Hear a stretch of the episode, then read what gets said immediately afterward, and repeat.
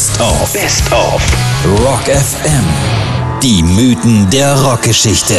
Wie aus Stars Legenden wurden. Und heute brechen wir mit einem Tabu und reden mal über das, was immer verschwiegen und vertuscht wurde. Die Anziehungskraft minderjähriger Mädels auf Rockstars. Alle haben es gewusst, keiner hat's zugegeben und alle haben geschwiegen.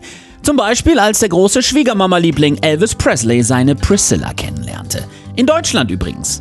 Er war Soldat, ihr Vater auch, deshalb trafen sie sich 1959 im hessischen Bad Nauheim. Er 24, sie gerade mal 14. Ihre Eltern haben die Verbindung sogar unterstützt. Allerdings sollte sie erst die Schule fertig machen und volljährig sein, bevor es bekannt gemacht wurde.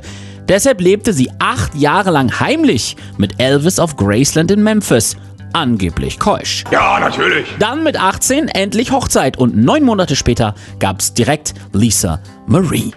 14 scheint sowieso ein magisches Alter zu sein, denn auch Jimmy Page von Led Zeppelin schnappte sich mit Laurie Maddox eine 14-Jährige, die mit ihrer Freundin Sable Starr regelmäßig im Rainbow Room in LA war, wie auch immer die da reingekommen sind.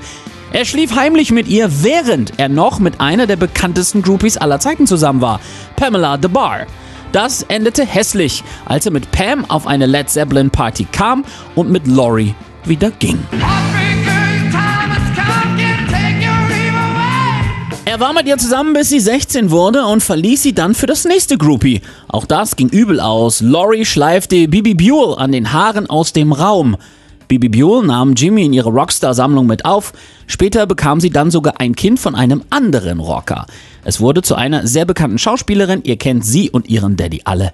Es war Liv Tyler. Übrigens gab Laurie Maddox später an, der Sex mit Jimmy wäre fantastisch, trotz des Altersunterschieds. Ihr erster Mann wäre aber David Bowie gewesen. Das muss dann so mit 12, 13 gewesen sein. Aber meine absolute Lieblingsgeschichte von einem Rockstar und seiner minderjährigen Liebschaft ist die von Rolling Stones Bassist Bill Wyman.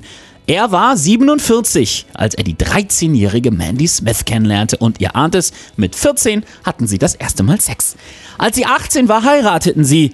Er war da schon 52, aber jetzt kommt's. Sein Sohn aus erster Ehe, Stephen Wyman, heiratete kurz danach eine 16 Jahre ältere Frau, Patsy Smith. Sie war Mandys Mutter. Also quasi seine Stiefmutterfrau. Und bei seiner Schwiegertochter Schwiegermutter war Bill damals sogar Trauzeuge. Aber schämst du dich denn gar nicht ein bisschen? Kein Zufall also, dass ausgerechnet Bill Wyman als offizieller Erfinder des Begriffes Groupie gilt.